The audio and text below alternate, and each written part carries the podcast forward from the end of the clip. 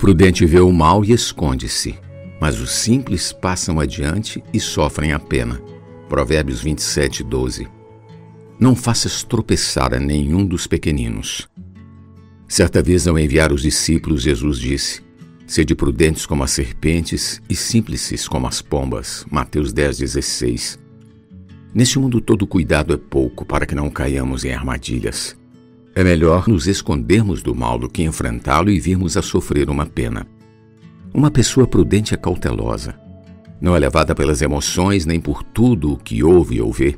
Ela sabe discernir em Cristo como deve proceder em cada situação.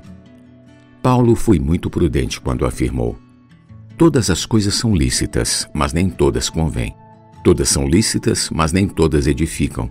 1 Coríntios 10, 23 ainda o perigo de colaborarmos negativamente para que outros sejam enredados pelo mal e caiam em pecado. Vamos lembrar de Romanos 14,15, onde Paulo diz: Se por causa de comida o teu irmão se entristece, já não andas segundo o amor fraternal. Por causa da tua comida, não faças perecer aquele a favor de quem Cristo morreu. Vamos dar um exemplo prático. Imagine se eu gostasse de consumir algum tipo de bebida alcoólica. Eu poderia ser extremamente controlado e nunca exceder limites. Mas alguém mais simples poderia entender como licença para beber. Este correria grande risco de se descontrolar e arruinar-se no vício.